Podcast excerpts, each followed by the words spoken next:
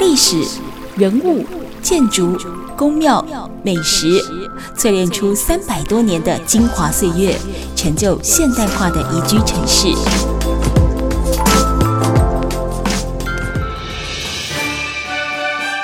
走进台中故事馆，处处有惊喜，句句有故事。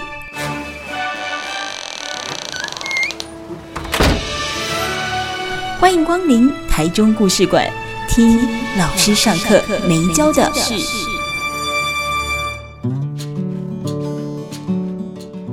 Super 九九点一大千电台台中故事馆，我是念慈，我们一起来听老师上课没教的事。在每个礼拜六的晚上六点，跟礼拜天的晚上七点，我们都会请一位来宾来跟我们做分享。那今天我们访问到这位呢，从上一段之后，我都一直很想要站起来跟他立正敬礼。太令人佩服了哦，就是找路教育工作室的少琼。那么前一个阶段跟我们分享了一个实际的例子，就是他们近期在学习的中立事件这样的一个台湾历史的部分。那不是只有单纯一对多上课，就是老师说什么孩子就听什么。不，他呢去诱发孩子的想象，去分辨，甚至去讨论，提出问题。那么也做了这个投开票所，还印了选票，实际让孩子操作这个民主的过程，让民主这两个字跟孩子的距离不是这么的遥远，太敬佩了。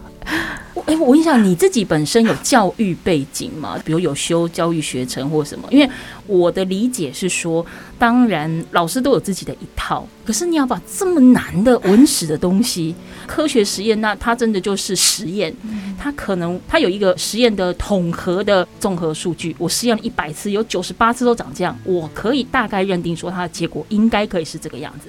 那我再投入 A、B、C、D 不同的方式，它可能会出现不一样，但它那个弹性可以被允许的耶。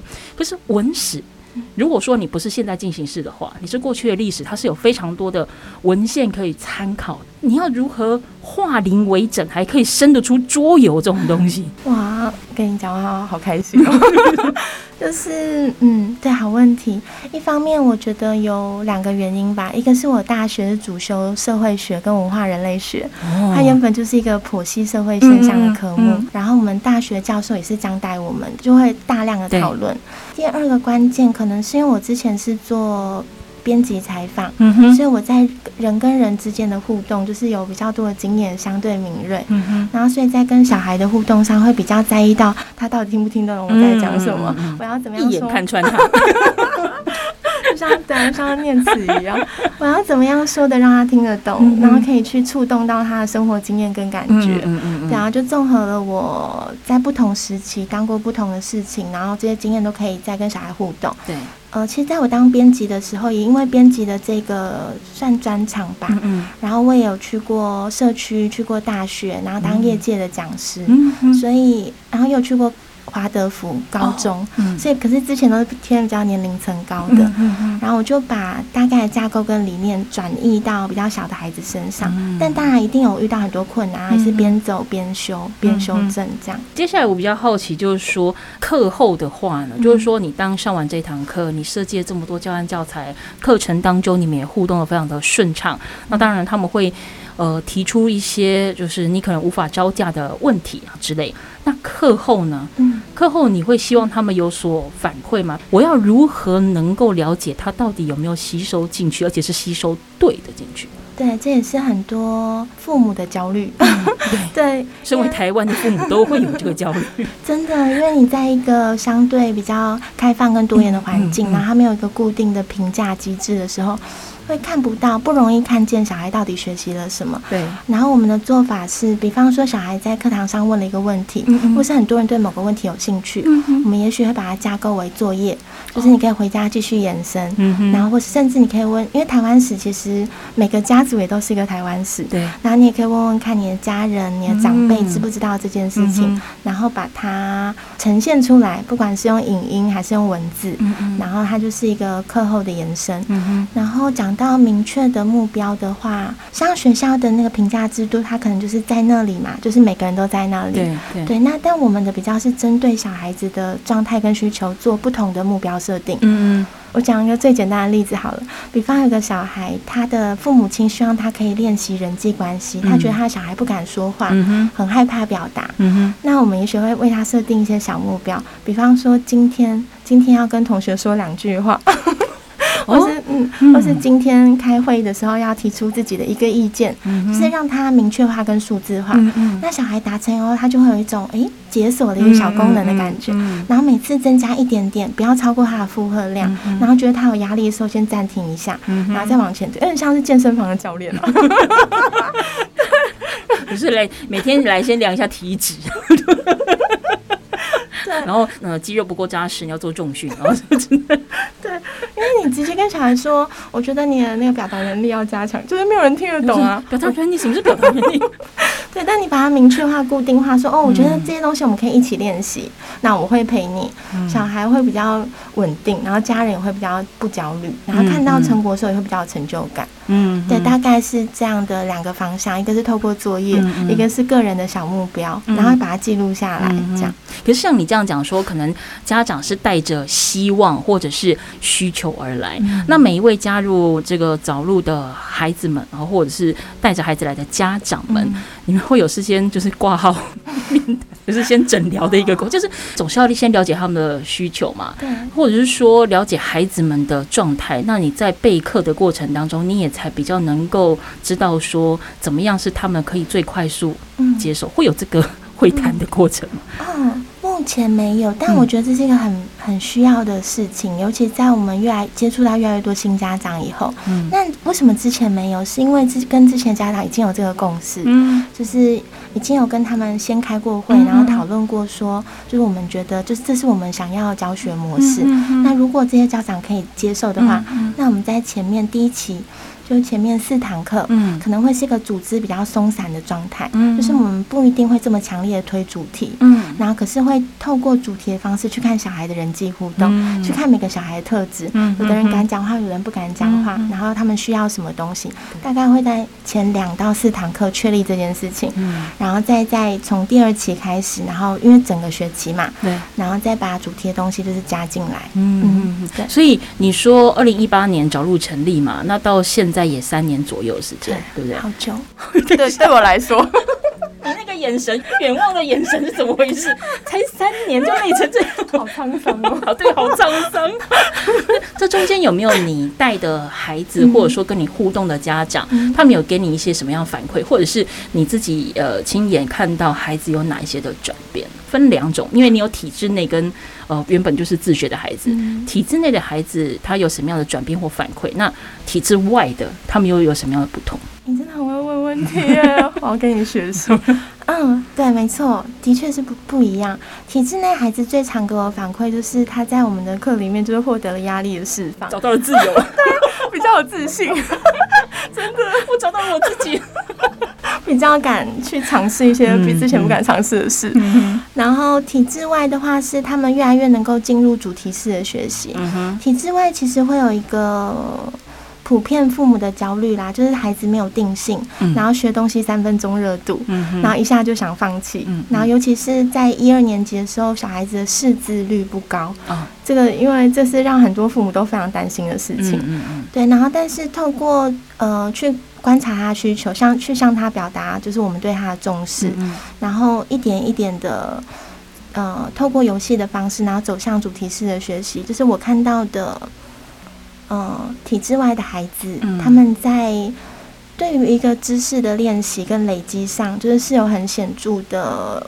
进展，嗯嗯。嗯，譬如说，就像你说的，可能连讨论，对，我最记得就是 看上台湾史的一开始啊，就我面对到小孩的时候，就看到他们一直在放空，然后就 这个眼神混沌，然后暗淡，对，太难，嗯，太难，对。但到现在是他们会主动告诉我说：“啊，少秋，你上次讲杨逵，然后我在图书馆看到一本杨逵的书，嗯，然后我们去采访那个，嗯。”二七部队的中艺人，他是台中二二八事件一个很重要的人物，对，灵魂人物。对，然后因为他已经快一百岁了，对，没错。然后我们去访问他，然后结束以后，就是我们现在啊，只要讲到大概一九二零年代、一九零零年代时，小孩就说。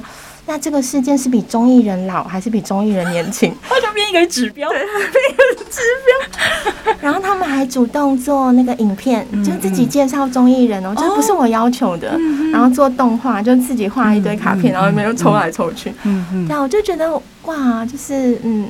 就甘心，相对你自己也得到成就感。对对啊，就是能够用不压迫小孩的方式跟小孩分享，我自己本来就也很有热情的事，我觉得很幸福。嗯嗯，对。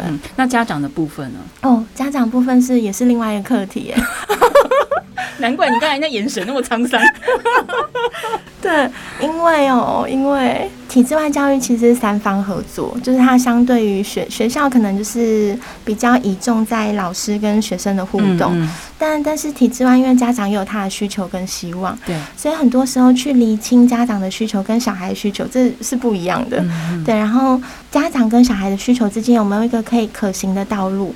然后去鼓励。家长看见小孩的亮点或看见小孩的好，嗯、然后去邀请家长梳理他自己的焦虑，嗯、这也常常是我们的工作。嗯，因为家长有时候就是会可能会焦虑到，他认为就是小孩在各个方面都没有没有获得，然后是没有进展。嗯、对，但是有时候那是因为就是家人朝夕相处，所以你可能看不到孩子的一些长处跟优点。嗯嗯嗯。嗯嗯然后很重要，体制外或是呃比较实验教育。就是家长他自己可能要有一个能动性，嗯嗯，就是他自己也愿意学习某些事情，嗯嗯，因为小孩也看着你在学嘛，所以如果你们可以一起学，那他会也会变成家庭的一个很快乐的事。嗯嗯嗯。好，我们今天节目当中访问到的是找路教育工作室的少琼，跟我们分享了很多他的这个沧桑的经历、血泪史。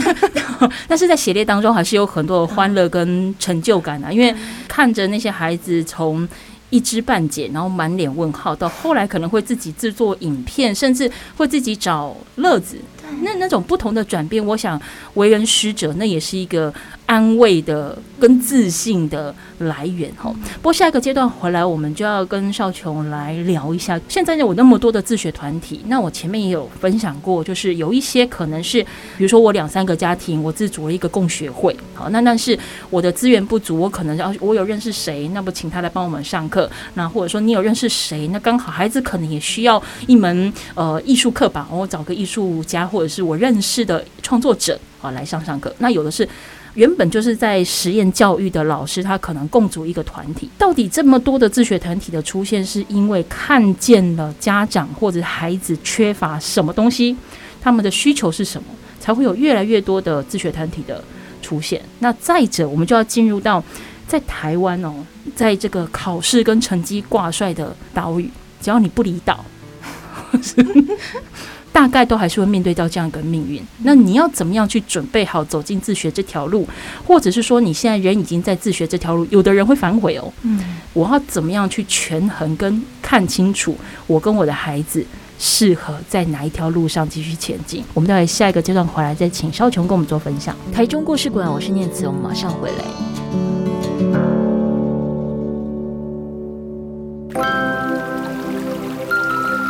历史。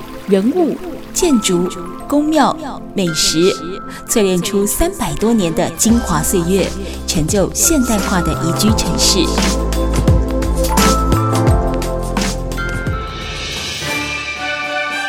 走进台中故事馆，处处有惊喜，句句有故事。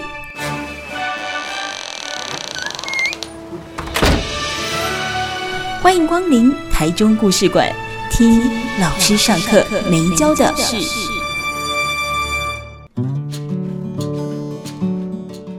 台中故事馆，我是念慈。节目现场呢，还有找路教育工作室的少琼哦。前面比较多跟我们分享到的，都是他在找路的经验，甚至呃，找路在操作所谓的自学的授课的时候，他们是以什么样的逻辑？那跟孩子跟家长是什么样的一个互动？但我回归到自学团体这件事情来的时候，我节目一开始其实也提到，有越来越多的自学团体出现。一定是供需嘛，我有需求我才会供给嘛。不管是家长的需求也好，或者是孩子的需求也好，才会产生有这么多的自学团体，包含找路。那少琼，就你的经验来看，或者说你有认识其他的一些亲子共学的呃团体等等，这么多自学团体的出现，不管是以什么样的形式，是因为家长或孩子有什么样的需求？或者是他们缺乏哪一个部分，才会促使有这么多的自学团体希望能够满足他们的需求？对，这是嗯，当代社会在变化一个很重要的议题。嗯，就我来看，因为学校它就是一个很固定的体制，嗯嗯，所以它可能没有办法真的去看，比较容易去看见小孩独特性，然后加上他会呃，就是比较阶层化，然后所以大部分的实验团体或是体制外团体。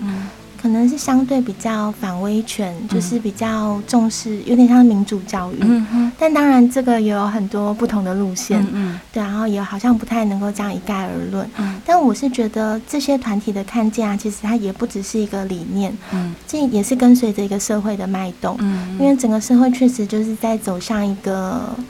众声喧哗，就是每个人都有话要说，嗯、然后我们要怎么样让我们的话可以汇集成一股力量的一个年代。嗯、那这些民主素养的培培育，在学校里面动的是比较慢，不是没有动，但是动的速度会比较慢，嗯、因为它牵涉到一个一个层级。嗯、那在实验团体或小团体里面，它的弹性跟灵活度会比较，比较大。对，嗯，我想到一个例子，然后但不确定是不是很贴切。譬如说，我们河流的那一堂课，嗯，嗯，我们其中有个小孩，我们观察了他。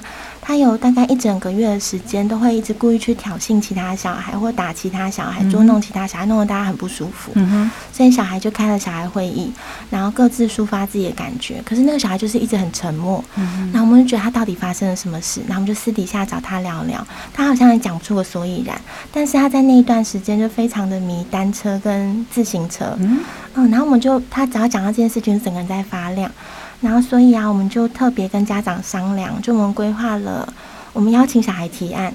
就是你呃，我们在学期末会举办一个两天一夜的小旅行，嗯、但这个小旅行要包括两个元素，一个就是溪流嘛，因为它是我们课程的主题。对。另外一个是单车。嗯嗯。就是小孩要提案，我们要设计两天一夜的小旅行，嗯、然后有单车，有溪流，然后我们要告诉他架构，什么叫提案这样。果然，那个小男孩他就提出了他的案子。嗯。然后，因为这个案子是他自己提出来的，然后他总共花了两个假日的时间，就是邀请爸爸妈妈到那个溪流里。他们家很远哦，大概有一个小时的车程，嗯、到那个溪流去场刊，然后他把他画了地图，然后写了注意事项，哇。他甚至还问到一个很适合小孩的民宿，对。还谈了一个很优惠的价格。对啊，就是这些一步一步，嗯，对小孩来说都是重要的学习，他可能没有办法被量化或打、嗯、打成绩，但是很多事情，这个可能连 连我老公都做不到。你有在抱怨什么？我 是有很久没家族旅行的概念，对不对？然后什么都不会安排啊，这不是重点。对，然后因为当天单车小旅行，他最懂单车，所以大家会有问题就会问他，然后他就像个大哥一样。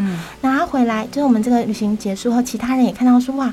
原来他这么有尬死哦！原来他这么有肩膀，不是这么讨人厌，对不对？对，他会帮我哎，然后那个纠纷就化解很多，因为误会就化解了。嗯嗯。对，所以小团体比较容易透过这种弹性，就在学校里不可能突然冒出有哦，对对对为谁定制一个什么东西。我觉得体制内有体制内的好处，我们有很多孩子还是很需要这样子的安全感、规律性，对，哦，还有系统化的知识，他学习上也的确可以降低很多焦虑，嗯嗯。但是有另外一群孩子，他喜欢这种开放式、多元式、有弹性，然后着着重人跟人之间互动的教学，嗯嗯，那就是很开心看到，就社会上越来越多选择，嗯嗯嗯。其实我之前曾经看过一本书，也是现在你在呃媒体当中可以看到一个作者，他也是媒体人，叫陈安仪，出了一本书叫做《分数之外的选择》，那他就分享了很多的呃所谓自学的一个案例，跟他对教育的看法，包含他可能带着他的孩子做所谓的岛内移民。哦，那但是我我就有一个想法，就是说，呃，岛内移民当然利益良善，就孟母三迁啊，哪里对孩子好，我就往哪里去。哦，在台湾的这个现有的教育体制之下，绝大多数百分之九十以上，可能还是走着分数跟所谓的学习成就还有考试挂帅。那我那时候其实就很好奇说，哇，你岛内移民，你要移到哪里去？你即使是移到离岛。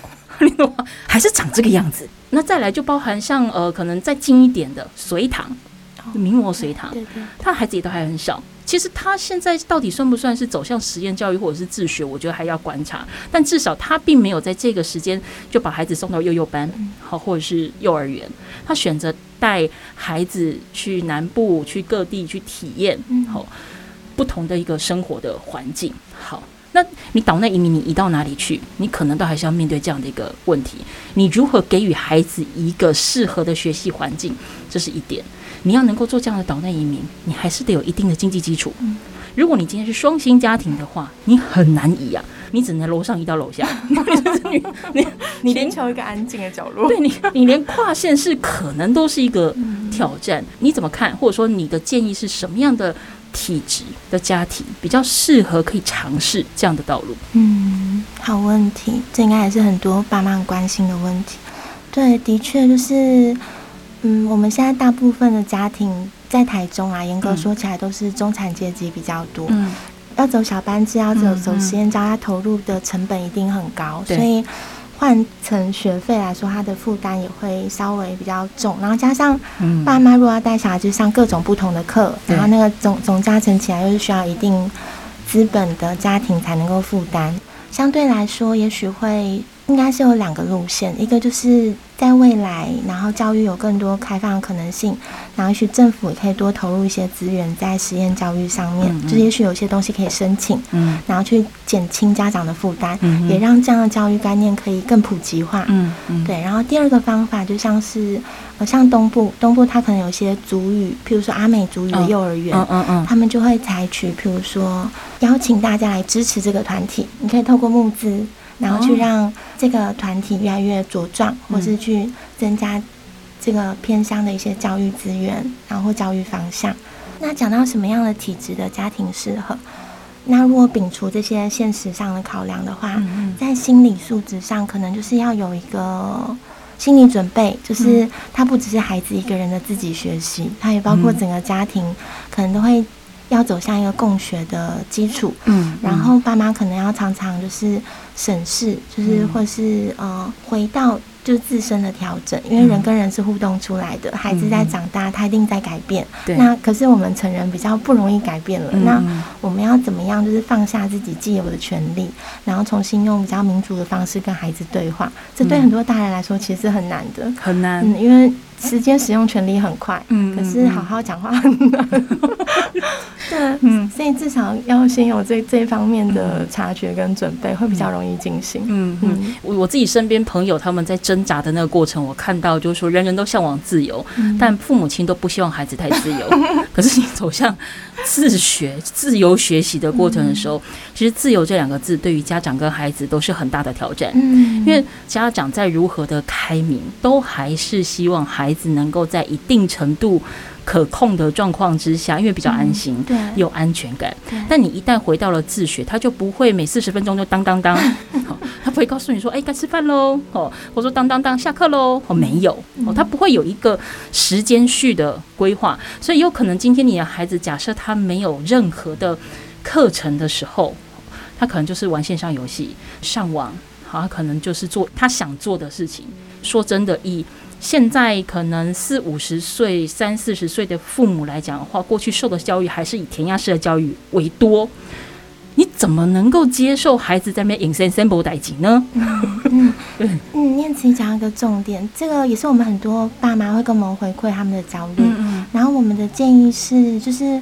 人是有秩序性的需求，就是孩子也不一定会想要没有时间感，嗯嗯，所以其实是可以定时间表，嗯，然后当然这是我们的做法，不等于所有的实验团体，嗯嗯嗯，只是这个时间表是你们两个讨论出来的，嗯，就是你你可以告诉小孩你的担心跟你的需求，就是譬如说我我担心你这样好像没有学到什么，我有这样的焦虑感，嗯嗯，就是直接把你的感受告诉他，但不是用指责的，嗯，就是你怎么这么懒，你怎么什么事都不做，你就回到你自己自身。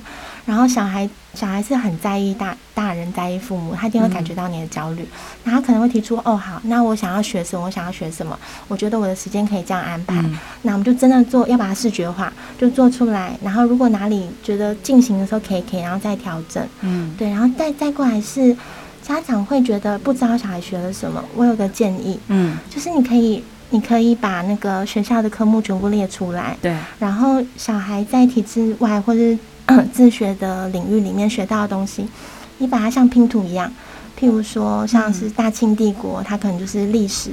然后他今天学了河流的生态，那就是自然。嗯，嗯，你把你把每一块，这是我们在做的啦。嗯，你如果把每一块都拼进了科目里头，你发现其实自学小孩学的东西，嗯，很多哎，嗯，就是很多。然后甚至有时候我发现跟国小课纲是不违和的，嗯嗯，甚至是蛮 match 的。嗯嗯嗯，对。所以如果很容易焦虑的人，去把它尝试量化，然后做成累积跟记录。嗯嗯嗯，父母亲的期待。可能不能呃完全转化在分数跟呃所谓的考试，因为一旦进入到自学，它就不会有一个期中考、期末考，还有随堂小考这件事情，可能还是要自己会去安排时间。好，我们今天节目现场呢访问到的是找路教育工作室的邵琼，来跟我们分享哦，很多的家庭家长，甚至是孩子自己本身都希望可以走进所谓的自学的领域，但是。自学而是自主学习，不是自己学习。可能爸爸妈妈觉得好像我把孩子带回来了，哦，我就放牛吃草吗？也不是，因为这个牛也放了太久了，我爸妈开始看不下去了。他会不会变成是另外一个家庭冲突的开始哦？刚才少琼也跟我们分享了一些他的看法跟经验。待会下一个阶段回来，我们再继续跟少琼聊聊。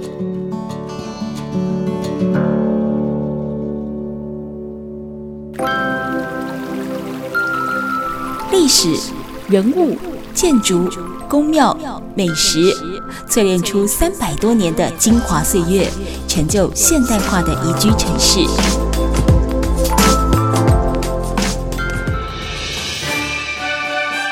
走进台中故事馆，处处有惊喜，句句有故事。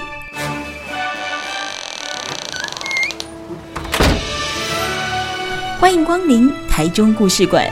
听老师上课没教的事。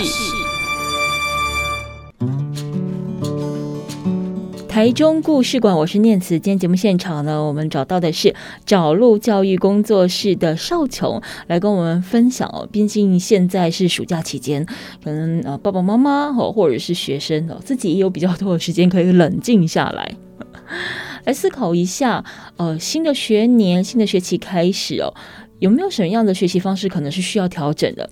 包含哦，这几年下来有非常多的人哦，希望能够转换成所谓的自学模式，但这样的一个模式是不是一体适用，适合所有的家庭、家长跟学生？在今天节目当中呢，邵琼跟我们分享了很多他的经验跟看法。不过邵琼，我有突然刚才闪过一个念头：自学的孩子们啊，在所谓的人际关系的相处上面。会不会比较挑战？我的意思是说，因为像你刚才提到找路，可能我们一个 group 就是十到十二个，看起来也是一个团体，可是跟在体制内，我可能动不动一般就是三十个，他要碰到的那样态又更不一样了。在自学孩子的人际关系方面，父母亲是不是也必须要注意，不要让他缺少了同才感？嗯，好棒的问题。针对这个人际关系啊，我目前观察到反而是自学的小孩，但这是在我我能接触到上比较擅长人际诶。但是父母亲或是工作者真的要做很多协同，嗯，因为在学校里发生冲突是。禁被禁止的，嗯，就是他可能立刻就会被老师禁止，或者可能班规就不允许，嗯，所以学校反而比较不容易发生冲突，嗯。虽然人很多，嗯，但大家就是来上课的，嗯，然后时间上课下课也都很很固定嘛，嗯。但在自学团体里头，因为我们的规则是大家一起制定出来的，所以一定会有我同意你不同意的时候。嗯，那要商量的过程中，也很容易伤了和气，那是一个很。很容易倦怠的过程，嗯嗯，嗯，然后所以我们的做法是，就是手把手一步一步的带着小孩去，嗯，呃，自学生有个特质，就是他们比较。愿意相信规则是可以调整的，然后他们会注意到每个人的需求跟界限是不一样的。嗯嗯，譬如说，我对你泼洒，但是我跟你的关系很好，所以你不会介意，我知道。嗯。但是我对另外一个人泼洒，因为他是比较不熟的人，所以他会生气，我知道。然后他的眼睛很敏感，所以千万不能对他泼洒。就是他们会比较倾向去，因为我认识你，我知道你不不喜欢做这件事情，而去调整自己的界限。嗯，然后也因为这种处理冲突跟面对冲突的状况很多，所以他们不会回避冲突，他们会在比较容易在冲突中找出一个更好的结果。这个你生气，我知道你不喜欢这个方法，那么换另外一种方法好不好？嗯，他们在想各种方案，速度很快。嗯，这个是我目前在体制内小学生比较不容易看到，小学生可能会去压抑，没关系，嗯，然后或是跑去跟老师说，老师他打我，嗯。嗯，或是回家，嗯，跟父母亲讲，但问题是老师跟父母亲未必有空理他，对，或是已经隔了一个空间跟时间，不太确定当时的状况如何。嗯，然后但是这个也其实也是要看父母亲的态度啦，因为就是你要带着小孩去，你要秀秀小孩，就是同理他的感受，重视他的感受，然后陪他理清他的感受，然后再回到。再回到跟别人沟通跟互动的部分，其实也很花时间跟很耗心力。嗯，那大部分双薪家庭或是爸爸妈妈工作真的很忙，有时候这一块真的比较不容易照顾到。嗯，所以我们走读课就是有这个部分很符合到很多家长的需求。嗯嗯。那你刚刚讲到期中考那件事很有趣，我分享一个小趣事。就是有一次我们走读课一半自学一半体制内，他们就在聊天。嗯，然后就说啊，我有这个这支铅笔，你没有。